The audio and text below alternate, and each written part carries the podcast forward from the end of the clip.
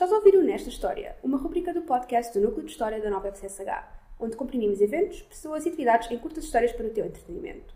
Eu sou a Carla Miranda e eu sou a Sara Ferreira e hoje vamos falar sobre Luísa de Jesus, conhecida como a infanticida portuguesa. Antes de começarmos a falar disto, queremos dar um pequeno aviso de conteúdo, visto que neste podcast vão estar presentes descrições de violência, crimes contra menores e outros conteúdos sensíveis. Porquê falar da Luísa? É assim um interesse em true crime, em crianças mortas, em uh, o crime feminino num contexto histórico. Porquê é que ela é relevante? Isto, isto é um interesse muito geral, sabes? Uh, primeiro, eu gosto muito de história, gosto muito de crimes. Uh, não diria a parte das crianças mortas, mas.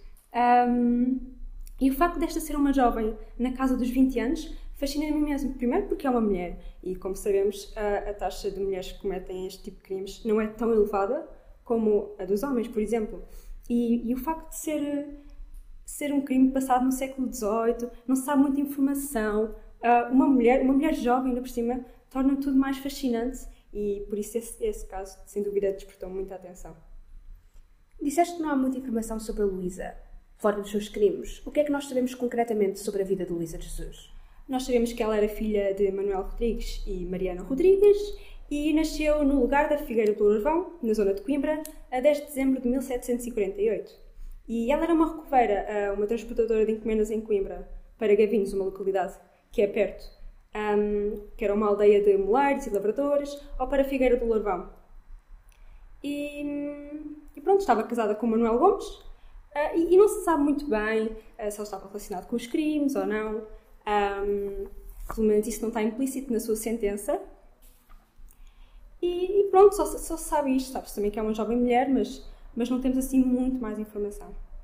Certo, até porque um, Coimbra existia num contexto, neste caso século XVIII, num Portugal muito destruturado, muito rural, em que a necessidade de algo como um pré-CTT para pequenas encomendas entre curtas distâncias era assim tão necessário.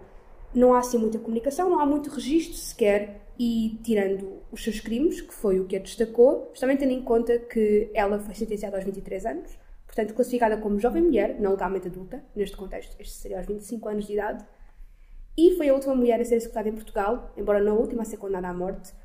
Ela existe aqui num contexto bastante separado do resto que nós temos registro de em século XVIII, Coimbra. Exatamente. No geral, estima-se que a Luísa tirou a vida a cerca de 33, 34 bebés, provenientes da Roda dos Expostos de Coimbra, sendo que a mesma confessou ter cometido 28 assassinatos, algo que foi desenvolvido ao longo do seu processo criminal. O que era a Roda dos Expostos, como é que ela tinha acesso a esta e o que é que isso facilitava no seu modus operandi de crime? Ok, a, a, roda dos postos existia um pouco por todo o país e era um dispositivo de madeira cilíndrico, era dividido ao meio e era giratório. E lá colocavam-se bebés abandonados e tocava-se uma sineta para avisar as rodeiras e as amas responsáveis pela administração dessa roda uh, que havia ali uma criança e elas depois cuidavam dela e ela ficava à custa da Real Fazenda. E, e, e ali eram deixados os filhos que, daqueles que queriam ocultar o nascimento ou não tinham possibilidades de criar uma criança e as crianças que lá estavam, que eram os postos, um, ficavam a ser alimentados à custa da Real Fazenda, como já disse, até serem acorridos por pessoas que os iam pescar. E as pessoas que os iam pescar recebiam não só uma, uma recompensa de 600 reis, que um, não tem nada a ver com os 600 euros atuais, nada. Um, um cova de baeta, que são 66 cm de pano de lã felpudo, e um berço, isto a respeito de cada um dos postos. Ou seja, a mesma pessoa podia ir lá buscar dois postos e, portanto, recebia cada uma destas coisas por cada um dos postos. E na cidade de Coimbra havia alguma roda em funcionamento? Sim, sim, sim. Havia, mais concretamente na zona do Monte Arroio. Uh, Encontrava-se em funcionamento desde 1712. E é a partir deste sistema que Luísa um, viu uma oportunidade de arrecadar mais bens monetários para si, sendo essa possivelmente uma das suas principais motivações para cometer estes crimes. E tendo em conta que foi buscar mais de 30 postos à roda, estima-se que tenha arrecadado cerca de 20 mil reis e para além destes 20 mil reis, todos os outros um, elementos que a roda lhe provinha. E não se sabe ao certo se ela manteve tudo ou se dividiu com mais alguém, por exemplo, o marido, mas isto é apenas uma estimativa, mas como podemos ver, é uma grande motivação. É muito interessante, no entanto, que em uh, Figueira, onde ela estava, havia um convento, havia uma igreja e havia um asilo que recolhia crianças pobres na vila. Ou seja, ela teria um local ou um lugar onde ir buscar as crianças para este crime, que era bastante mais próximo, mais conveniente. No entanto, isso implicava uma proximidade geográfica de onde ela vivia e mais facilidade de a acusarem do crime.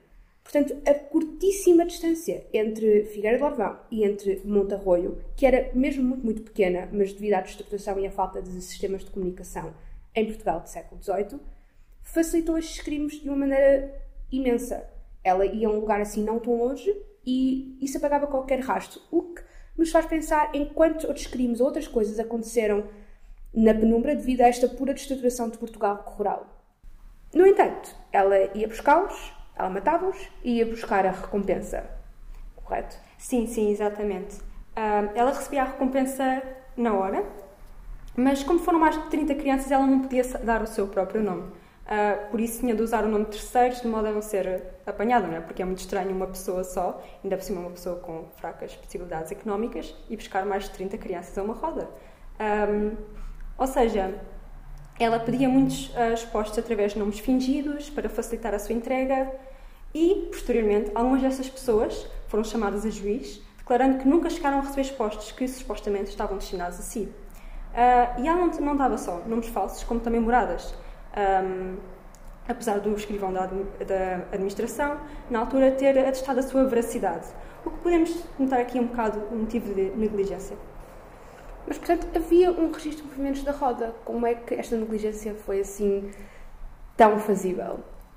Pois, aliás, o escrivão um, da administração dos portos, o Pascoal Luís, uh, virá a ser uma testemunha na, na sentença de Luísa. E o que ele fazia era manifestar a entrega das crianças, registando não só o nome da pessoa em questão, mas também o lugar para onde ela ia, como já, já foi aqui dito.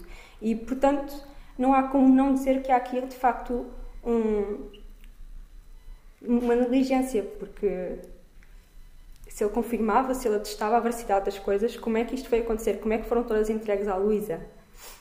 Os registros, embora negligentes do Pascoal, ajudaram a apurar o número certo dos expostos que a Luísa foi buscar, certo? Exatamente. E vai a saber-se que foram entregues a Luísa de Jesus 34 expostos, achados mortos 33, dos quais ela começou a ter matado 28, e de forma muito cruel e violenta. E como é que começaram a desconfiar da situação? Porque, pelo que acabaste de dizer, eles na verdade não tinham muito controle sobre o destino da criança, apesar de supostamente o Pascoal ter um registro. Uh, como é que chegaram uh, ao ponto crianças desaparecidas, crianças não chegam ao lugar, muitas crianças a serem magicamente adotadas numa vila qualquer no meio de Coimbra e a Luísa? Então, pelo que é dito na sua sentença, que é a principal fonte que temos para, para este caso, na manhã do dia 1 de abril de 1772, a Luísa foi à roda buscar mais uma criança. E foi também nessa mesma manhã que uma das amas da roda descobriu entre oliveiras o cadáver de uma criança, que ainda possuía um orelha ao pescoço ou seja, tinha sido estrangulada. Uh, felizmente ela sabia que tinha sido a Luísa que tinha levado essa criança naquele mesmo dia e assim começou a suspeitar dela. E assim o que ela fez foi denunciar a Luísa ao juiz da cidade. E de forma a apurar esta situação, o juiz começou a interrogá-la e ela confessou ter cometido esta atrocidade a dois recém-nascidos. Ou seja, para além deste, confessou ter cometido a outro. Portanto, a este ponto já tinham certeza que tinha sido a Luísa a culpada dos crimes. Como é que isto se desenrolou? Uh, foram feitas buscas? Mais alguém foi incriminado no ato do assassinato em si? Um, no que toca à incriminação do ato do assassinato, neste momento as buscas estavam só uh, centradas na figura de Luísa, não se sabia ao certo se mais alguém estava envolvido, portanto centraram-se muito a Luísa e foram fazer buscas na zona do monte do, do Alto Monte Arroio, a juntar às oliveiras e foram encontrados enterrados 15 inocentes, também garrotados, ou seja, mortos por asfixia, um, e posteriormente foram feitas buscas à sua casa, isto que estava cada vez mais óbvio que Luísa tinha cometido estes crimes, e encontraram num pote de barro vários pedaços de cadáveres desfeitos, o que dificultou a possibilidade de apurar o número certo de expostos. Contudo, contavam-se três caveiras, assim como quatro cascos de cabeça de carne comida e um corpo de criança. Uh, e depois desta descoberta, a Luísa foi definitivamente interrogada, a 12 de maio, e ela aí confessou a morte de mais seis inocentes. E dias depois foram encontrados enterrados mais dez cascos de cabeça de inocentes. Um, isto está a ficar demasiado óbvio. Ou seja, a sua pena de execução foi confirmada a 3 de julho desse mesmo ano. O que foi bastante rápido, foi uma resolução no caso bastante rápida. Para além da Luísa, e nós não sabemos se houve mais alguém implicado no ato do assassinato em si, mas uh, os funcionários da Roda, super negligentes, o que é que isso aconteceu? Um, eles também foram condenados, mas foram condenados por pouco tempo, acabaram até por sair uh, esse mesmo ano da, da, prisão, ficaram apenas uns poucos meses. Um, mas de facto, isto leva-nos a pensar que este crime não foi só de pura responsabilidade de Luísa, também há aqui outros intervenientes, também há aqui negligência que permitiu a Luísa a cometer estes crimes todos. E, portanto, sem dúvida, este ato dessas pessoas acabou por ser reprimido e, e bastante bem. O Manuel, o marido dela, sabe onde é que ele andava? Sabe envolvido na situação? Uh, pelas fontes não se sabe ao certo, não se sabe muito bem o que é que ele fazia, onde é que ele estava. Só se falou mais de negligência por parte das amas, do administrador Roda, mas de resto o marido dela passou muito despercebido. Uh, portanto, nós não sabemos ao certo se ele estava envolvido, se ele não estava envolvido. Porque se eles viviam juntos, de certa forma, penso eu. Eu acho que se a minha esposa trouxesse para casa assim um monte de potes de barro com cascos de cabeças, eu suspeitava alguma coisa. Pois, é, é uma incógnita, uma incógnita muito, muito grande e não, não temos como saber, não é? Acho que já não há como provar. O crime da Luísa foi extremamente horrendo e foi considerado horrendo mesmo no contexto histórico. Há aquela tendência com o desfazimento histórico de observarmos violência como algo normalizado, o que não era, especialmente não contra crianças. Um, como é que funcionou a sentença dela? O que é que exatamente estava na sentença dela? E, e, aliás, eu queria complementar essa tua informação com o facto dela ser mulher. Ou seja, porque a violência parece estar muito associada aos homens e não às mulheres. E, ou seja, o facto de ser uma mulher, que no século XVIII eram tão negligenciadas, um, torna tudo isto muito mais.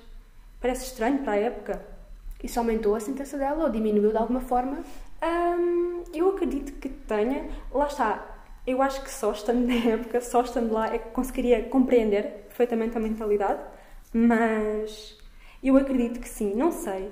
Sinceramente, acho que não há uma resposta certa para isso, mas, mas de facto ela foi referida na sua sentença como um monstro de coração tão perverso e corrompido que não haverá facilmente exemplo no presente século. Ou seja, as pessoas estavam mesmo sentidas com aquilo que aconteceu e, e mesmo por isso foi, foi sujeito a uma humilhação extrema algo considerado na sua sentença proporcional àquilo que ela fez. E então, o que aconteceu foi que, para além dela ser atazanada pelas ruas, uh, com um baraço, ou seja, uma corda à volta do seu pescoço, e um pregão, que é um anúncio preferido em voz alta, um, e das suas mãos serem decepadas em vida, ela foi posteriormente garrotada e queimada até o corpo residir sem cinzas para supostamente não haver nenhuma memória da sua pessoa. E, portanto, no que toca à roda, ela continua em funcionamento, apesar disto tudo, mantendo-se anónima em todo o país até 1867, com, com exceção de Lisboa, mas no caso de Coimbra até 1867, uh, sendo o abandono de crianças uma prática ainda crescente. E lá está, apesar deste incidente trágico, a roda continuava a ser vista como um bom mecanismo para evitar a morte de crianças, apesar de ter sido relatado em jornais, como por exemplo no Jornal de Coimbra, que chegados em 1813 chegavam a morrer 3 quartos do total dos postos abandonados nessa mesma roda. E, portanto, não se sabe até que ponto é que era benéfico, não é? Tu mencionaste que a sentença da Luísa mencionava que dela não deveria restar qualquer memória de sua pessoa. No entanto, cá estamos nós, século XXI, a falar sobre a memória dela, a manter viva a memória dela e, acima de tudo, a manter viva a memória das crianças que faleceram sobre sua mão e sobre muitas outras uh, consequências e complicações devidas à existência da roda dos expostos, em alguns casos, mesmo sem a existência de uma roda, que é apenas uma demonstração do desinteresse pelos expostos e por outras crianças e populações marginalizadas em geral. E com isto, este foi o Nesta História. Nós vamos colocar todas as fontes e bibliografia deste episódio nas nossas redes sociais e apelamos a quem nos ouviu a dar-nos feedback, questões possivelmente e, acima de tudo, sugestões temáticas, de outras biografias, talvez, outros casos criminosos, porque não? E ficamos por aqui. Obrigada por ouvirem.